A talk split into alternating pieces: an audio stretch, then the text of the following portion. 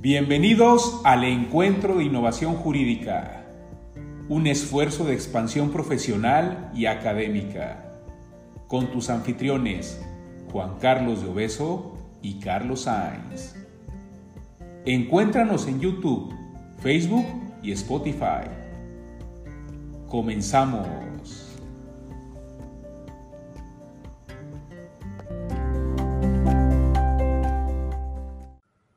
Hola a todas y a todos. Seguimos con las cápsulas. Como vieron, ya tocamos el tema de su contratación. Anteriormente vimos tema macroeconómico, reforma renta, reforma IVA, código fiscal. Y ahora entramos en un tema que también hablamos del escenario macroeconómico, que es el tema de las pensiones. Una reforma que ya se aprobó y que me parece que es importante dialogarla. Agradezco nuevamente al ITESO, al capítulo Jalisco de la Barra Mexicana, a la UNA de Jalisco, al Colegio Constituyente de Manuel Rojas e Incasafi por todo el apoyo. La verdad es que me siento muy contento porque la mesa de hoy creo que están las personas que más han hablado sobre el tema de la reforma de las pensiones y tienen ya un diagnóstico mucho más concreto de la situación y me gusta mucho que podamos dialogarlas y presentarlas. Primero que nada, presento a la maestra Cristina Zoe Gómez Benavides, socia de Iguay México y presidenta de la Cruz Nacional del Instituto Mexicano de Contadores Públicos. Hola Zoe, gracias por estar aquí. Hola Juan Carlos, Fanny. Rolando, buenas tardes. Muy agradecida de nuevamente poder acompañarlos en una cápsula más. Gracias por la consideración. Sabes que ya, eres de casa del INTESO, así siéntete porque seguramente te vamos a estar pidiendo y molestando mucho más. A más gente de la Cruz Nacional. Cada vez hay más de la Cruz Nacional con nosotros y todo gracias a la, a la oportunidad que me diste de participar ahí.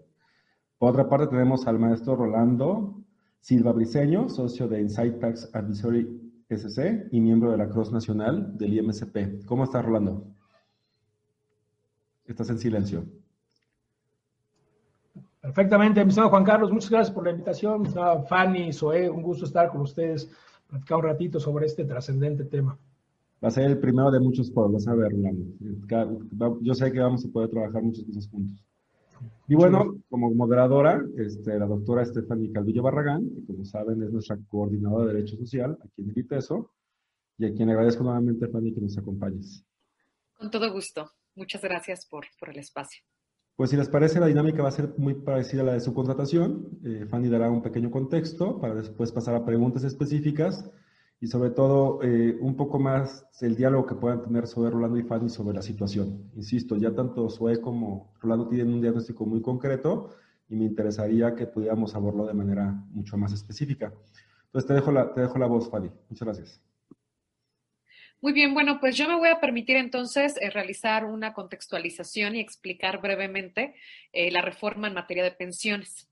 Eh, bueno, esta reforma es del 16 de, diciembre del 2020 y propiamente atiende, esa es una realidad, a una crisis política y social, ¿sí? Derivado que en ese punto solamente el 1% de la población que estaba en edad de pensionarse, es decir, a partir de los 65 años eh, por concepto de vejez, iba a poder cumplir con las semanas cotizadas para poder acceder a estas prestaciones en materia de seguridad social, en específico una pensión, ¿no?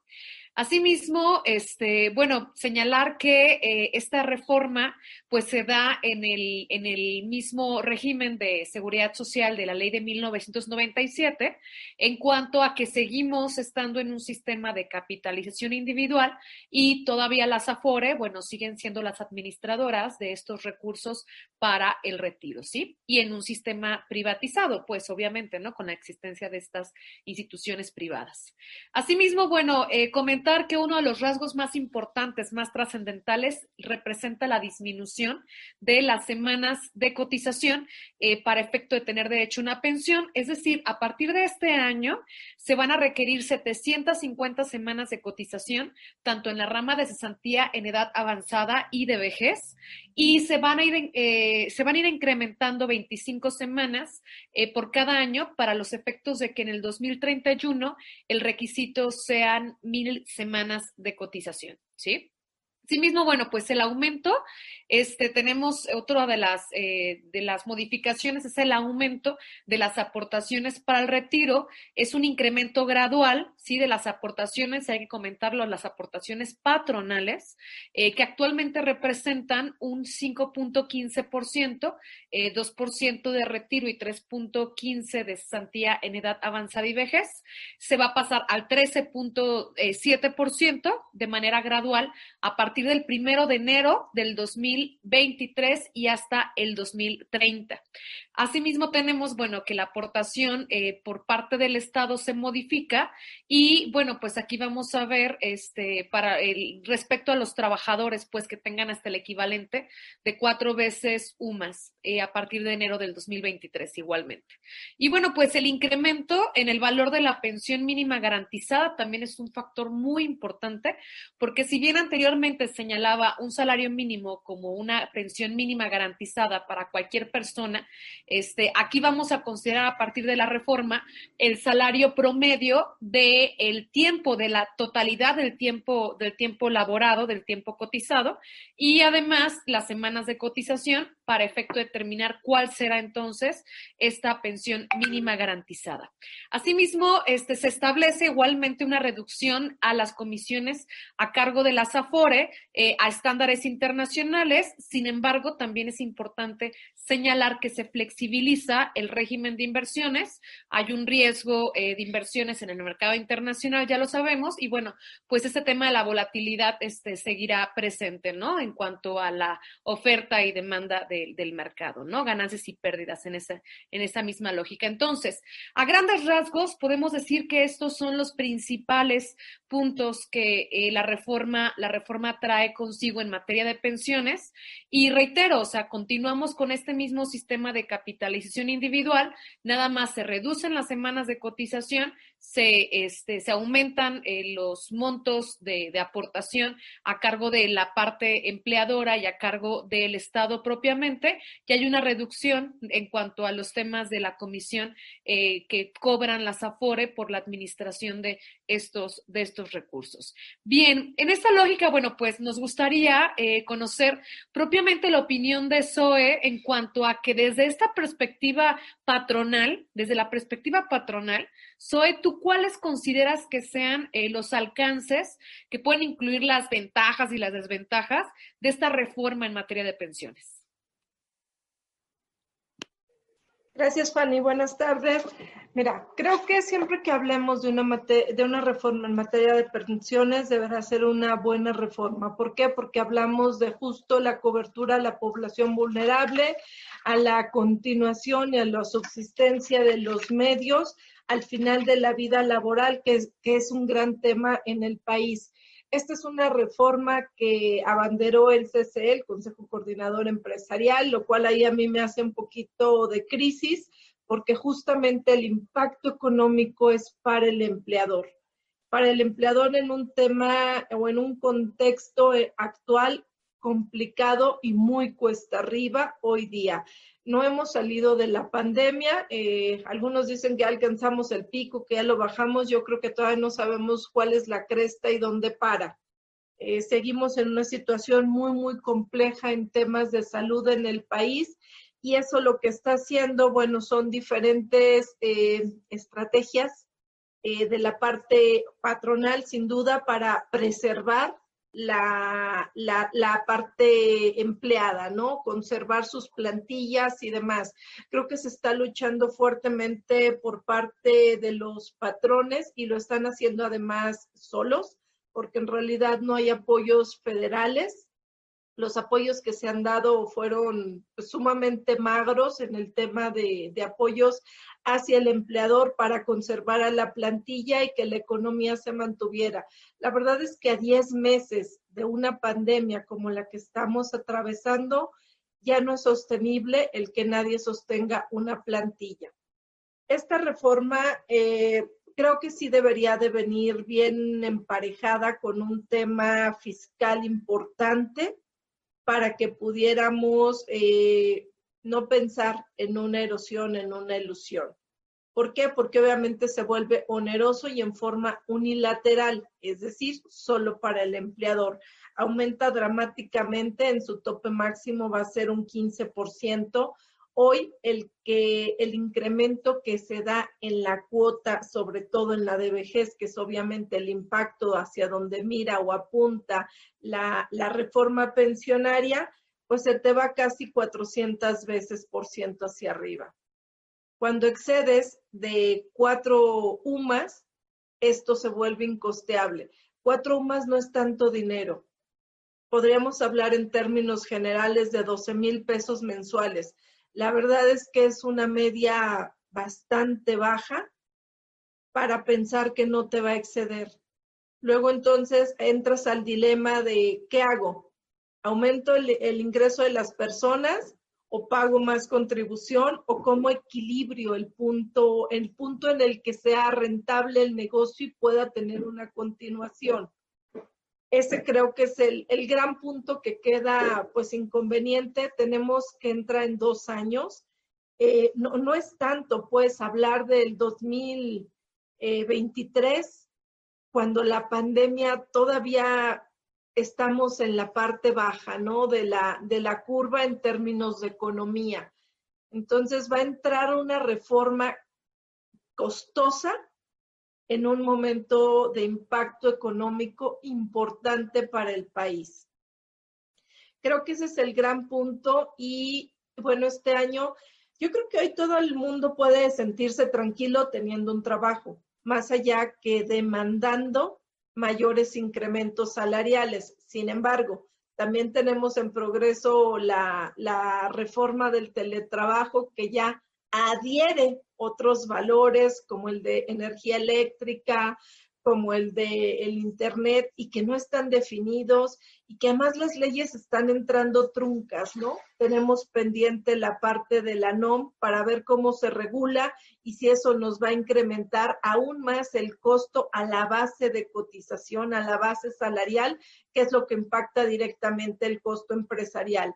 Evidentemente, al ser unilateral o el, el, el costo directo hacia el empleador, lo que ocasiona es que los trabajadores, y seguro Rolando lo va a tocar, no tengan esa sensibilidad. Y cuando ven una negociación colectiva o individual, no tienen esa percepción del costo y por tanto la exigencia puede ser mayor y el estrés se vuelve nuevamente mayor eh, en términos de clima laboral y economía y continuidad del negocio, ¿no? Hoy creo que el gran tema es el, el negocio en marcha, hablando contablemente, si es que se conserva o no.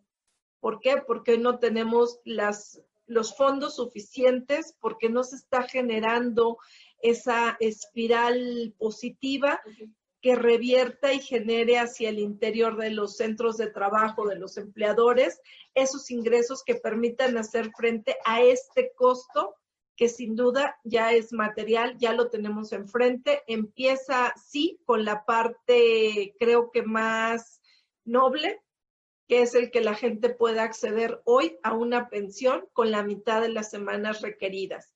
Por otra parte, tenemos el tema de las afores, complicado. Las afores siguen siendo sin ser rentables para la persona.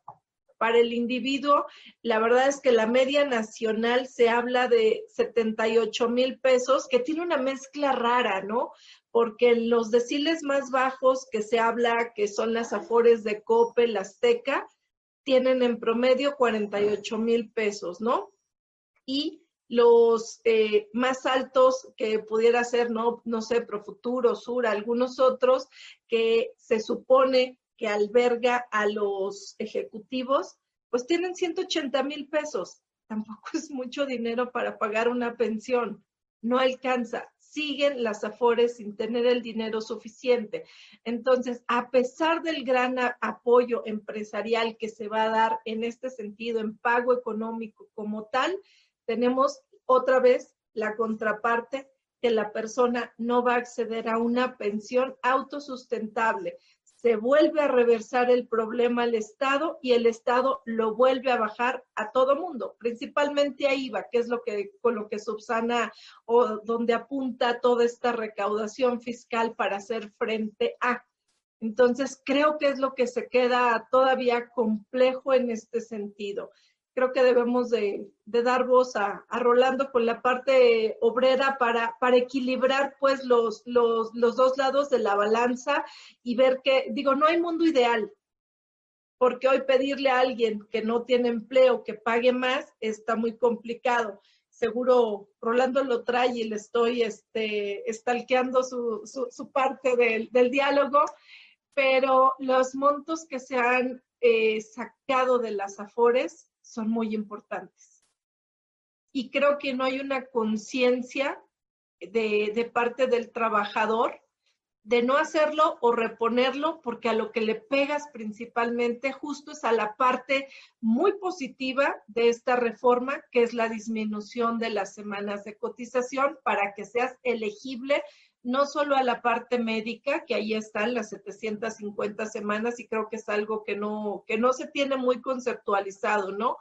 Ya se dice que tu último año de vida es tu año más caro en materia de salud por lo tanto, el tener una cobertura médica para hacer frente a esas eventualidades es importante y es algo que creo que la mayoría descuida. Y hoy, aunque sea muy pequeña la pensión, que sí va a ser muy pequeña porque queda por debajo de la UMA, da como 2.600 pesos a números redondos, la pensión de la gente que lo tome a las 750 semanas, pues no es, no es equivalente. Sin embargo, entre 0 y 2.600, 2.600 es una diferencia bárbara de vida, ¿no? O sea, te da, te da sustentabilidad, aunque sea magramente.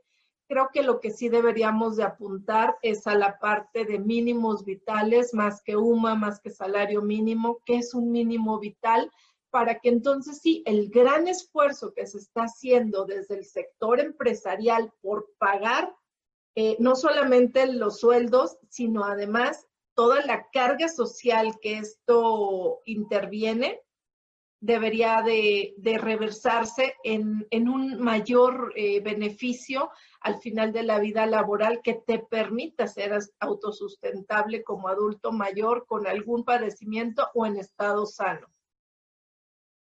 Muchas gracias, Zoe. Pues sí, efectivamente, pues mientras sigamos con un sistema este, en esta, eh, construido bajo esa lógica, ¿no? De ser un negocio redondo para otras, eh, otras instituciones como las Afore y no propiamente en beneficio de manera directa a quienes se encuentran aportando, pues creo que serán los resultados, ¿no? No tener garantías propiamente para poder acceder efectivamente al derecho a una pensión y una pensión digna, ¿no?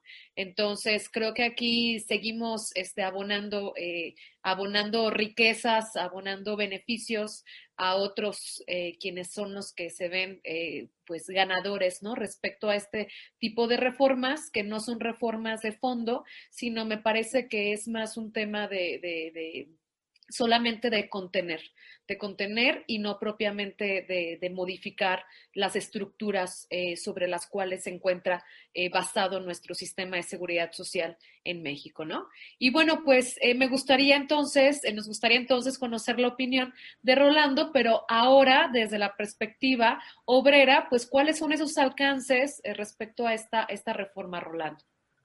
Bien, gracias, Fanny, gracias. Sue, el trabajador está en el centro de, la reforma. No creo que, si hay alguien beneficiado, por supuesto, es ellos, y de eso se trata, de eso se trata el sistema de seguridad social. Eh, es parte, parte de los derechos fundamentales poder acceder a una pensión eh, garantizada, estable y digna. Pero ese derecho se desprende de uno que es aún más vital y es tener trabajo.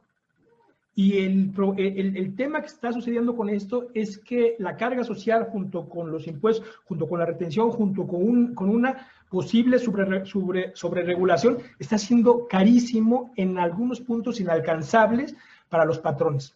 ¿Qué es lo que va a suceder? Que podemos tener un sistema de pensiones perfecto, si no hay trabajo, no va a haber cómo se alimente esta parte. Eh, me, me, llama eh, la atención y creo que, el perjuicio que podría haber con el, hacia el trabajador es la falta de empleo, la falta de oferta de empleo y sobre todo una parte que tiene que ver más con un cálculo aritmético. Cuando se hace el ofrecimiento o el anuncio con, a través del Consejo Coordinador Empresarial y, en, estas sesiones mañaneras, que, digo ahí eh, comentario al, margen para firmar un acuerdo, pues habrá que pues, demostrar que, que, tienes las facultades para hacerlo y que representas a un grupo importante. Consideremos que en México el 90% de las empresas tienen menos de 10 empleados. Entonces, es, es, es, difícil. Bueno, cuando se da el anuncio, a mí me parecía muy buena idea, muy, muy buena idea el reacomodo de la cuota social que hacen. Dicen, bueno, ¿sabes qué? Que los trabajadores que ganen entre cuatro UMAS y un salario mínimo no van a sufrir en realidad un incremento porque el reacomodo de la cuota social lo va a fondear. ¿Qué quiere decir? Y en términos muy prácticos era, eh, nosotros gobierno nos vamos a encargar de incrementar la cuota social de manera que los trabajadores que ocupan la mayoría de, dentro de los rangos salariales, que están entre un salario mínimo y cuatro UMAS, no sufran este incremento porque se va a fondear con la cuota social. No así los trabajadores con mayores ingresos, que ahí sí vamos a retirar la cuota social y el incremento va en directo para el patrón. En el fondo me parecía eh, inteligente y razonable. Pensamos, pues tiene, tiene cierto, cierto sentido, ¿no? Habrá que hacerlo. Una reforma de pensiones forzosamente va a implicar un gasto económico y era muy claro que el patrón iba a absorber esta parte.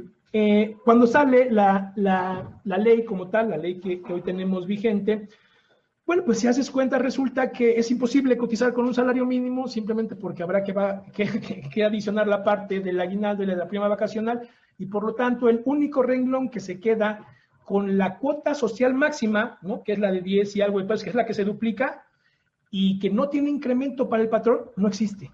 No hay forma. O sea, este pequeño grupo pues, se, se, limita a algunos acuerdos que se tienen con algunas cámaras en particular, con esquemas especiales de cotización, pero no se da. Y si vamos bateando hacia, hacia el futuro, vemos que muy complicado, además con el incremento del salario mínimo, alguien va a estar por debajo de las dos UMAS. Y si le vamos sumando, resulta que todos los puestos, eh, todas las posiciones que estarían disponibles sufren este mismo incremento que más allá de ser gradual, se convierte en un pago eh, sumamente cuantioso. Se tiene que hacer, o sea, forzosamente se tiene que hacer, se tiene que pagar, pero me parece que hubo ahí un mal eh, acomodo con esta parte y que se está considerando de nueva cuenta que todos los patrones tienen las dimensiones de los integrantes de un consejo coordinador empresarial, cuando eso está lejos de ser eh, realidad. Me parece, Fanny, Zoe, que es eh, sumamente grave, y ya Zoe nos hacía un comentario al respecto, que por un lado hagamos una reducción trascendente de las semanas, y ahora voy con el motivo por el que se tiene que hacer esa reducción, y por el otro lado no hagamos nada para detener este eh, autorrobo que sin, por falta de conocimientos están haciendo los trabajadores a través de los retiros de sus propios recursos de las afores. Eh, parece hasta maléfico que estos retiros, que son la única fuente de ingresos legal que puede tener alguien sin acceso a un empleo y que es consumir el propio dinero que estaba destinado para su yo eh, adulto mayor, traiga de la mano una disminución en las semanas de cotización. Entonces, con una mano disminuyo las semanas que se requieren para obtener una pensión y con la otra, cuando estamos claramente en una situación en la que el desempleo eh, prevalece, les permito que consuman su propio dinero a costa de semanas de cotización. Me parece algo contraproducente. La señal que se da claramente, y, me parece que de alguna manera era parte del comentario, Fanny, eh, que lo convierte en una reforma cosmética, ¿no? En una reforma cosmética que contiene, que contiene, por supuesto, este, esta carrera al precipicio que teníamos como, como población. Es una buena noticia, pero no viene de fondo. Y, y, con no viene de fondo, con no toca el fondo, con no hace la reestructura que se hubiera eh, esperado, refiero a que no tenemos un sistema de pensiones. O sea, en realidad no hay un sistema de pensiones, tenemos una caja de ahorro, tenemos un fondo de ahorro para el retiro. ¿Qué hace este fondo de ahorro para el retiro? Recibe tu dinero, recibe las aportaciones patronales, pequeña parte eh, obrera y sobre todo la parte de la cuota social y la maneja, ¿no? La maneja sin que tengamos injerencia en este manejo, y además con unos rendimientos que si quitamos este último año, que ha sido, que ha sido elevado, por cierto, hay un punto adicional, eh, son nulos, son, son, son nulos. Cuando se origina este cambio en, en, el 97 al nuevo sistema de pensiones, ¿no? el sistema de ahorro para el retiro, parte de lo que iba a complementar esta pensión, que se presumía ser mejor ¿no? que, que, que, el, que, el, esquema de beneficio garantizado, le atribuía al manejo financiero de las afores un 30% del beneficio final. Eso jamás, jamás pasó. Y jamás pasó porque empezamos en el 97 con un 14% de comisiones hacia los trabajadores, lo dice la propia exposición de motivos. Y hoy pues estamos aún en el jaloneo de entre si vamos al punto 9 o al punto 5 que da como promedio aritmético los países que se toman como, como referencia. Eh, es una buena noticia, es una buena noticia que un grupo muy importante, mencionabas al principio atinadamente el porcentaje de trabajadores que se hubieran podido pensionar con sus propios recursos, el resto eh, iba camino al desfiladero, ¿no? A una, a una situación de vejez que es natural y además es bienvenida, pero una situación de vejez eh, involucrada con un tema de pobreza, de pobreza extrema. ¿Cuál, es la solución que se da? Paguemos, ¿no? Paguemos, paguemos pensiones mínimas garantizadas que van dependiendo, y una pensión mínima, bueno, no es una pensión mínima garantizada, es solo una pensión garantizada, que puede ir desde los dos mil, casi tres mil pesos, hasta los casi diez mil pesos. Y algo que yo creo que todos nos, teníamos, nos temíamos era que quien se encarga de generar estas leyes considerara que la ley de, para adultos mayores, la pensión universal, fuera parte integral de, de la solución. Bueno, pues pasó, no pasó y tan pasó que si sumamos el monto máximo que puedes adquirir como una pensión garantizada y esta parte que tiene que ver con la pensión universal, llegamos a este nivel que está un poquito por arriba del nivel de pobreza extrema, que está hablando de pobreza alimentaria de la Coneval. Por supuesto que formó parte. Y entonces hoy tenemos un sistema de pensiones que constituye una caja de ahorro que, dicho sea de paso, jamás vamos a retirar. Jamás vamos a retirar. ¿Por qué? Bueno, porque los fondos que estén ahí jamás van a ser suficientes y el dinero con el que se van a financiar esas pensiones, en su gran mayoría, va a salir del gasto público. Del gasto público que se alimenta, hoy no es el petróleo, hoy no es el turismo, eh, son los impuestos, ¿no? Los impuestos del contribuyente cautivo, que termina siendo el propio microempresario.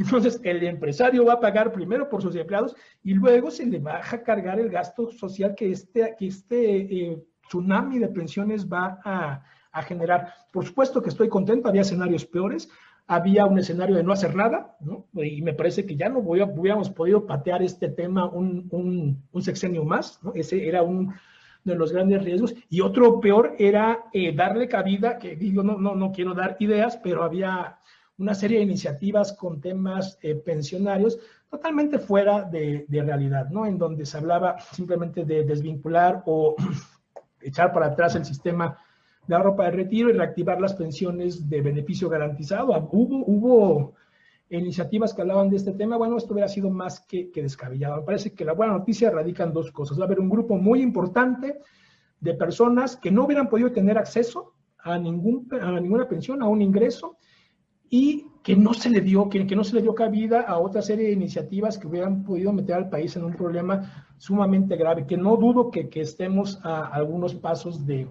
de darlo. Eh, eh, de alguna manera creo que, que podemos estar eh, contentos por la parte humanitaria, pero va a resultar unos cuantos, unos cuantos años, ¿no? O sea, va, va, a funcionar, seguramente pondrá salvo a estas generaciones que son el menor de los, las que son menos numerosas, porque recordemos que los primeros que se van a empezar a pensionar son aquellos que estuvieron entre julio y diciembre, ¿no? Entre julio y diciembre del 97. Es un grupo reducido porque de esa ley ya se sabía un poco cómo iba a funcionar. Entonces, si nos damos cuenta y vemos la estadística, en el 97, en el primer semestre, hay un incremento importante de inscripciones al Seguro Social. ¿no? Se sabía que iba a quedar fuera del, del, esquema. Ese pequeño, ese pequeño grupo es el que hoy se está resguardando, el que hoy se va a poder poner eh, a salvo. Llama, por otro lado, la atención eh, de reducir a 750, se llama que en realidad son mil, ¿no? Y se hace un, escalonamiento gradual a través de un transitorio, de, debiendo llegar a mil partiendo de estas 750, que son 14 años, 14 años de cotización. Difícilmente, Fanny Zoe, alguien en México podría llegar a los 65 años sin haber trabajado 20 años. seguramente no. Eh, si bien se ha ido recorriendo la edad en la que se inicia con, con las labores formales, eh, es imposible que no trabajes 20 años. El problema es que no lo cotizas. Y hay una gran diferencia entre trabajarlo y cotizarlo. Y si no se cotiza, bueno, pues tiene mucho que ver con los esquemas de fiscalización. Mientras no hagamos una fiscalización objetiva y no se, y se deje de hacer una, o se deje de aplicar la ley de manera discrecional, me parece que esto no va a tener sentido. Hay que fondear estos recursos, se tienen que fondear con las cuotas de seguridad social que van a estar del todo incompletas si se siguen albergando esquemas agresivos. Tenemos una y ahora bien, el problema es que no hay dinero y que hay que fiscalizar y hay que ir por el resto. Y la respuesta que se da pues, es una iniciativa que pretende reformar y prohibir eh, el esquema de subcontratación que me parece que poco abona al beneficio o a la recuperación económica en este momento. Eh, creo que es un, mal momento, un mal momento. Eh, acentúa, por supuesto, los temas financieros.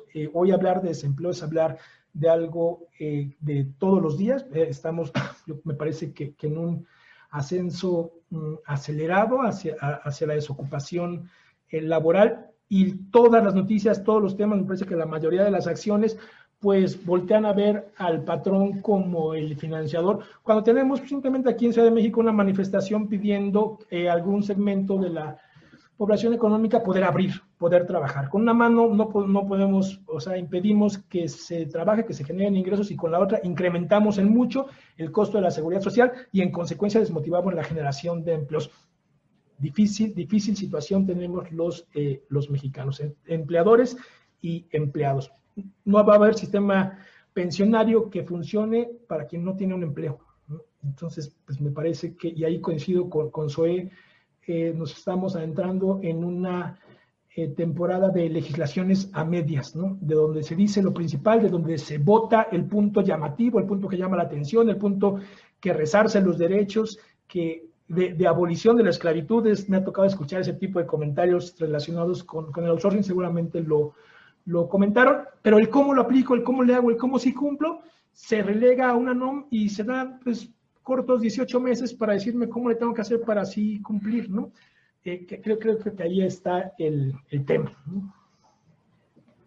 Muchas gracias, Rolando. Y sí, pues efectivamente aquí la pregunta es, pues, ¿quién nos va a garantizar que este, esta, esta reforma funcione, ¿no? ¿Quién nos garantiza que esto pueda, que esto pueda de verdad eh, modificar, ¿no? E, esta tendencia eh, y que no sea una repetición de lo que ha sucedido con las AFP en Chile, que es un sistema al final que copiamos, ¿no? En donde al día van por el segundo, este, han podido eh, el segundo retiro de las AFORE precisamente por la crisis del COVID y eso, o sea, van por la segunda, es decir, hay un tema de desmantelamiento de la seguridad social muy claro. Entonces, este, pues bueno, o sea, ¿dónde, dónde están esas, esas, garantías, ¿no? Que esto vaya a funcionar y en cuanto a que si no funciona otra vez, pues ¿qué va a suceder? Pues vamos a terminar completando estas pensiones, estas pensiones mínimas y otra vez será el Estado, es decir, otra vez seremos nosotros, ¿no?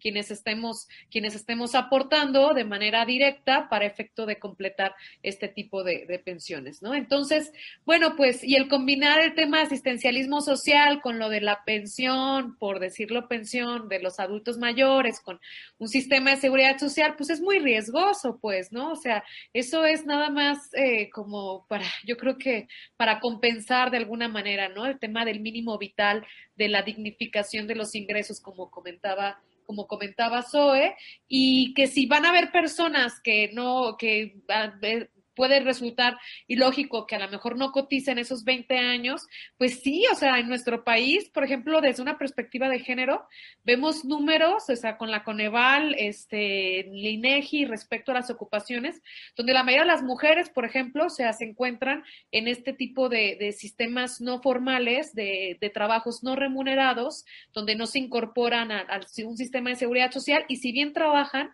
pues bueno, efectivamente no se encuentran, no se encuentran, este, este, trasladados eh, o visualizados, ¿no? Ese trabajo en un, en un sistema formal en materia de seguridad social. Entonces, pues bueno, ¿no? Ese es el tema de la informalidad y como comentas, Rolando, ¿no? Tenemos tema de las outsourcing también, o sea, híjole, ¿no? Este contexto, este contexto actual es un tanto, es un tanto complicado. Pero bueno, en ese sentido, pues entonces, este, nos gustaría conocer, pues, cuáles son entonces las expectativas y las principales críticas a esta reforma, Zoe. La, principal crítica yo creo es que estamos eh, no viendo el problema angularmente.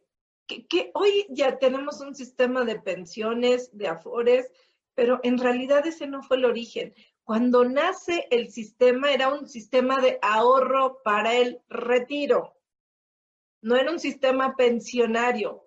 Lo convertimos de alguna forma en el paso de los años. No era el objetivo cuando se creó. Y era con, con un esquema bastante enmarcado, era un beneficio definido, Hoy, curiosamente, muchos países europeos como Alemania han regresado a ese esquema de beneficio definido. ¿Por qué? Porque el origen que dieron a esos saldos, a esos saberes, fue ese. A ver, te voy a garantizar tanto, todos le ponemos, pero bueno, hay que conservar también la estructura actuarial, ¿no? No puedes pretender que si va cambiando la población, los márgenes, te conserves igual. Esos son recálculos que hay que hacer y son golpes de timón que hay que ir dando periódicamente. Eso es lo que nos ha faltado. Sí ver a un sistema de pensiones diferente de un sistema de ahorro para el retiro, que es lo que tenemos. Hoy lo llamamos diferente, pero no es así de origen. Ese es el gran tema de fondo, que en realidad estamos haciendo algo cosmético, algo que sí el país requiere, pero que de verdad no llega a la entraña del problema y no va a dar solución. Eh, otro tema grande que tenemos es que no podemos pretender que este ahorro también sea el seguro de desempleo federal. Necesitamos crear un seguro de desempleo para que no se consuman los saldos y más allá de los saldos, porque la verdad es que lo que se retira, claro, volvemos a, la necesidad de, vida, ¿no? Eh, lo que se retira es muy poco en relación con el golpe que le das a las semanas cotizadas esa diferencia te puede hacer entre ser y no elegible para una pensión a lo largo de, la vida eh, adulta, ¿no? Eh, creo que debemos de, ver el tema de, las afores. Fíjate que estuvimos en Parlamento Abierto, de hecho, eh, Rolando y yo participamos por ahí en Parlamento Abierto y, bueno, las afores se atacaban terriblemente, ¿no? Es que no, no es suficiente. Yo, yo soy una, una gran detractora de la Comisión de las Afores, porque siempre he dicho que mientras no me produzcan más o no me cobren sobre el excedente que me benefician, va a ser caro cualquier, cualquier porcentaje que le pongas. Sin embargo, y si en realidad lo, lo ves un poquito hacia el interior y sin defenderla, ¿eh? porque yo soy la que menos defendería una Afore, no quiero ser consejera como algunos otros, ni mucho menos. Eh, toda la carga administrativa que le imponen tampoco es que deje mucho margen para hacer eficiencias notables. Creo que eso es algo que también se viene como tergiversando mucho. Yo no sé si la expectativa al final sea que todo el mundo venda una FORE, para que entonces sí el Banco del Bienestar o cualquier otro la tome, que ya no dista mucho. Digo, la verdad es que hoy se pueden disponer de los fondos dramáticamente fácil, pero a mí, a mí sí me preocuparía que tensáramos demasiado por ahí el hilo y no estuviéramos viendo el, el contrapeso. Entonces, creo que los temas por hacer sí son, a ver, ¿cuánto nos está costando país? Hacer un análisis real Oye, ¿cuánto estoy pagando directamente a través de impuestos federales? Estoy tomando cuánto hay del PIB para que yo pueda poner hacia ese, hacia ese pago. Y entiendo bien ¿eh? que, que debemos como país provocar ese beneficio. Pero hoy tienes demasiados cráteres abiertos Tienes el pago de las pensiones, ya lo señalabas tú, Fanny, los adultos mayores, que ahí no nos hemos dado cuenta, pero ahí ya nos deslizaron la edad de jubilación, porque ahí ya no entra a los 60 ni a los 65, entra a los 68. Entonces, también en lo que obtienes una pensión a los 60 del Estado, y llegas a la de 68, son grandes ocho años, sobre todo en esa, en esa etapa de vida, ¿no? Creo que también hay que estabilizar eh, las otras pensiones, porque hoy tenemos trabajadores de primera y de segunda, CFE. ¿Cuánto tienen de ingreso esas pensiones? Cercano a los 100 mil pesos en algunos casos. El propio régimen de jubilaciones y pensiones del IMSS tienen pensiones activas toda la iniciativa privada no tenemos ese beneficio. Son yo creo que los ajustes que todavía hacen falta a nivel país para estabilizar el gasto y para promoverlo de manera adecuada. Pero de cara a la pura reforma, creo que debemos de observar que no es una reforma de, o sea, no tenemos un sistema de pensiones. Tenemos un ahorro para el retiro y ese ahorro para el retiro te da por cada eh, año trabajado, un mes de subsistencia al final de la vida. Esa fue la ecuación con la que se generó. Entonces, ¿qué estamos haciendo para lograr un equilibrio económico para que podamos tener un mejor ingreso al final de la vida laboral? ¿Cómo vamos a hacer ese equilibrio? Creo que debemos de regresarnos a la raíz de la creación del sistema, analizar cuáles fueron los factores de la creación y darles el golpe de timón que se quiera o que se requiera, ¿no? No lo vamos a poder hacer de un solo trazo, pero sí deberemos ir modificando. Hoy simplemente, eh, ¿qué tiene? Un par de días, hoy que día es miércoles, sí, hace un par de días, el lunes, se publicó todo el tema de los independientes, ¿no? Los formatos, avisos afiliatorios. Efectivamente, eso dará base, pero a mí qué miedo me da que hoy todos los trabajadores seamos independientes, ¿no? Porque entonces volvemos otra vez al círculo vicioso. ¿Hacia dónde estamos apuntando? A que todo el gasto sea al país, porque finalmente con impuestos federales es con lo que vamos a pagar y el IVA es el impuesto más eh, global que tenemos. Y por eso es que de ahí se toman la mayoría de los fondos.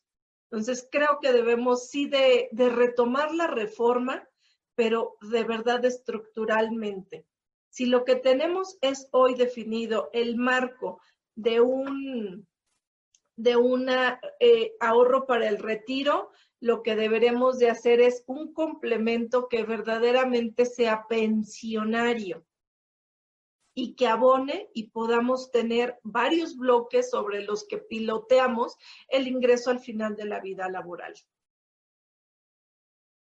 Muchas gracias, Zoe. Pues sí, quizá regresar un tanto a este principio, ¿no? De, de la seguridad social, que es la solidaridad la solidaridad social y sin dejar de lado el tema de, de pues estos, eh, estas pensiones eh, definidas. Y quizá en combinación había algunas muy buenas propuestas, este, en el caso de la CIS, por ejemplo, una excelente propuesta este, a cargo de diversos actuarios donde sí había garantías pues en cuanto a poder este, mejorar de manera importante, garantizadas, obviamente con reservas, este tipo de, de, de montos de pensiones y no dejarlo este, al, la oferta ¿no? del mercado que en cuanto a que pueden haber ganancias, pueden haber pérdidas y, bueno, pues es un es muy es muy pues muy es muy impredecible, ¿no? Y, esto no y no se vale tener inseguridad jurídica pues en el momento más vulnerable de una persona cuando ya no tiene las posibilidades de poder continuar laborando o incluso está en una situación de enfermedad, ¿no?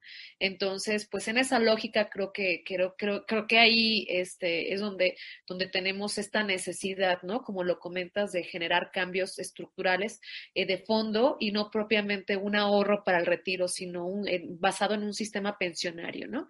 Y sin pensiones de primera o segunda, ¿no? En el caso de las jubilaciones, el caso de las pensiones, pero bueno, o sea, ahí es donde se, ahí podemos decirlo en cuanto a aquellas que no corresponden a un sistema de administración pública, este, que son eh, sistemas de jubilación en, en entes, con entes privados, empleadores privados, pues bueno, que es factible, ¿no? O sea, generar jubilaciones con mayor este, de mayor cantidad, pues más dignas, eh, sin la participación propiamente de administradoras de fondos para el retiro, ¿no? Entonces, bueno, eso pudiera, es un tema que podríamos, que podríamos discutir, ¿no? Pero, este, bueno, Zoe, pues muchas gracias y, y, bueno, pregunto ahora, Rolando, ¿no? ¿Cuáles son tus expectativas y tus principales críticas a esta reforma? Muchas gracias.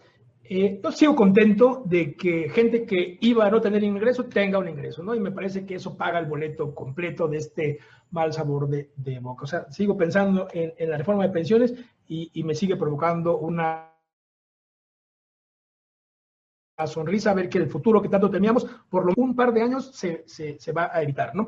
Eh, una vez eh, habiendo expresado mi alegría, me parece que es insuficiente de fondo que la seguridad social tiene que ser universal, que no podemos separar quién cotiza de quien no cotiza y, que de ello dependan derechos tan fundamentales como el ingreso que se va a tener cuando él mismo sea incapaz de poder conseguirlo por sí solo. Eh, hablamos de jubilación y esto tendría que estar vinculado con el júbilo, con la felicidad y, estamos lejos de eso, ¿no? Nos da pavor y mientras más nos acercamos, más eh, temeroso se ve, más, más terrorífico es el, el escenario. Eh, hablaría de las Afores. Hay, eh, las Afores, yo estoy convencido, es un buen, un buen eh, negocio. Hay una queja importante de los administradores por la disminución en las comisiones, que me parece que incluso se desacató de alguna manera, ¿no? No, no fue tal como, como estaba planteado. Pero, ¿por qué no opinamos del gran incremento en la base sobre la que se van a calcular esas comisiones?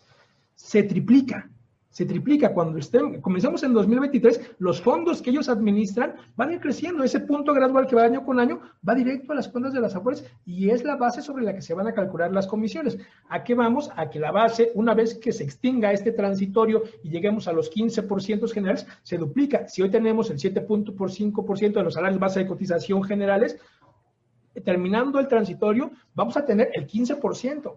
Entonces, el cliente, la base sobre la que se cobran esas comisiones, se duplica en automático. Me parece que, que, no habría por qué quejarse en ese sentido. Eh, aspirando a una eh, universalidad de la seguridad social, me parece que es muy importante y que el aparato burocrático sigue siendo robusto. Y no estamos hablando del ISTE, no estamos hablando de los sistemas estatales, no estamos hablando de los sistemas pensionales de las universidades. Eh, queda incompleta. Me parece que es un parche, un parche grande y por supuesto representativo pero parche al final del día. No podemos hablar de una reforma pensionaria, de un sistema pensionario, cuando el trabajador no está comprometido con el ahorro. Y, no, no, no, hablo de, saquear el bolsillo ya muy golpeado de los trabajadores, hablo de crear una vinculación de propiedad con tu saldo de la cuenta de Afore. Eso no va a ser tuyo y no lo vas a sentir tuyo hasta que te cueste. En el momento en el que ves en tu recibo de nómina, te descuentan 2, 3, 4, 5, 10, 100 pesos, no sé, dependiendo. Eh, vas a ir a buscar dónde están y dónde están. Ah, los tengo ahorrados. Ese estado de cuenta es mío y lo cuido y me involucro y entonces veo que afuera me da mejor comisión, que afuera me da mejor servicio. El trabajador en México está totalmente desvinculado de la propiedad que ejerce sobre su estado de cuenta, sobre su saldo. Esa parte es eh, fundamentales de su patrimonio y la ignoran. La mayoría de los mexicanos la ignoran. Y hay por ahí en la misma CONSAR estadísticas que, que nos ponen los pelos de punta en ese sentido. Creo, Fanny, Zoe, que originalmente esta eh, iniciativa traía eh, algún matiz con perspectiva de género. Se hablaba de reponer las semanas de cotización que de manera natural las mujeres pierden por el periodo de alumbramiento, lactancia y posteriores. Se hablaba de recomponerlas. Oye, si el requisito para pensionarte y acceder a este eh, beneficio son las semanas de cotización, en automático estamos en una situación de desventaja con las mujeres. ¿Por qué? Por el simple hecho de que forzosamente quien tenga hijos va a tener que elaborar un periodo considerable de tiempo y esas semanas de cotización no se están generando. Eh, cuando veíamos la primera versión de esta iniciativa, lo incluía, o sea, incluía el reponerlos. ¿En qué momento y, a quién se le ocurrió de un plumazo borrar este, este beneficio? ¿Por qué no hay una explicación al, al respecto?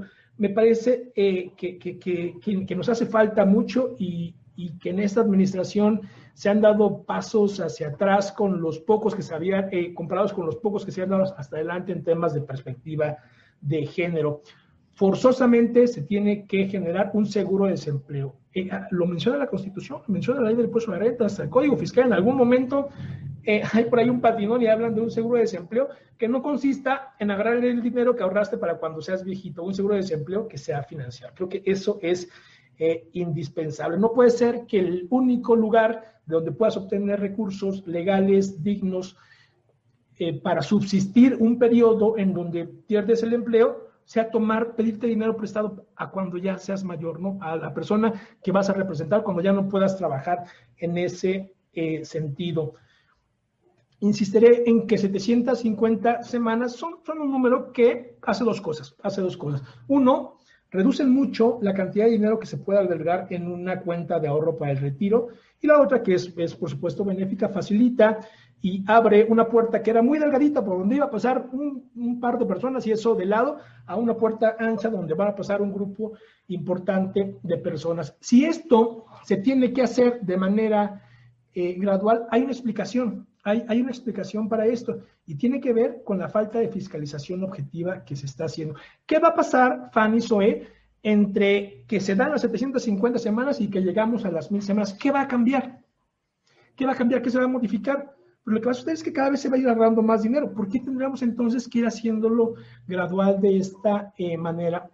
Me, parece que, en ese sentido habría que apostarle más a una objetividad en cuanto a la fiscalización y, por supuesto que tiene que haber más motivación para el, para el empleador, ¿no? Eh, creo, y, a lo mejor puede sonar un poco exagerado, pero me parece que en estos momentos el pequeño empresario, que es el principal empleador en este país, nos guste o, no, eh, comienza su, proceso de extinción, ¿no? Extinción. Es muy difícil, eh, es aterrador hoy querer emprender un negocio y, las fuentes de empleo son esas, o sea, los trabajadores, el 90% lo hablamos al principio, no trabaja para los grandes corporativos, trabaja para el patrón chiquito y es un dato triste. Había un estudio de, del CONMEX eh, acá en Ciudad de México que hablaba, decía que el 60% de los emprendimientos, de, de la gente que, que decide generar un negocio, tiene como capital la liquidación que recibió cuando fue despedido, la indemnización. O sea, veamos en qué tipo de país estamos y veamos si eh, aumentar ¿no? en un 300% una de las ramas del seguro eh, social se convierte en una solución. Eh, contento por una parte, pero por supuesto que hay un largo camino por andar. Mi temor es que se venda como una solución definitiva y que esta, estas inquietudes, este eh, esta ebullición del tema duerma el sueño de los justos los siguientes cinco años y que volvamos a estar en el siguiente periodo de nueva cuenta con los dedos en la puerta pensando, ahora qué vamos a hacer. Creo que ya tenemos el trago amargo, por supuesto que no iba a haber reforma perfecta, no iba a haber algo que nos gustara a todos, pero si ya nos está, digo, ya se está afectando, de una vez se hubiera hecho algo mucho más profundo y duradero, ¿no? Esto claramente va a durar dos o tres años que casualmente coinciden con otros periodos, ¿no? habrá que darle esa, esa. Muchas gracias, Juan. Muchas gracias, Rolando. Sí, pues efectivamente, ¿no? Coinciden esos periodos. Entonces, pues aquí el tema es, pues si queremos resultados diferentes, pues necesitamos hacer las cosas diferentes, ¿no? Y son pocos los países que seguimos en estos sistemas donde nuestra principal, este, nuestra principal administración de recursos y posibilidades de generar ingresos suficientes a través de las afueras. O sea, estamos, somos de los pocos en el mundo que, que seguimos con esos sistemas. Tenemos una tanda en lugar de un sistema de pensiones, ¿no? Ajá, o sea, sea, ¿dónde, dónde, está, dónde está el beneficio? ¿no? Entonces, bueno, pues con esto, entonces estamos, eh, estamos cerrando este, este panel. Juan Carlos. Muchas gracias, Fanny. Eh, gracias, Zoe. Gracias, Rolando. La verdad es que sabía que iba a ser muy buena plática y lo fue. Así que este, reiterarles que esta es la primera de varias. Bueno, Zoe ya había estado, Rolando es la primera, pero son varios más amigos que vamos a estar aquí. Agradecerte, Fanny, como siempre, por el tiempo y por, la, por el apoyo siempre para el encuentro. Y, este, y bueno, simplemente agradecerle también al público que nos acompaña. Eh, este material va a estar siempre en el repositorio. La intención de las cápsulas es justamente generar esta memoria para que tal vez en un año tengamos una nueva reunión los cuatro en la que evaluemos los resultados. ¿no? Es justamente tener tanto el antecedente como el resultado. Entonces, les agradezco mucho y nos vemos a la, a la siguiente. Gracias. Gusto.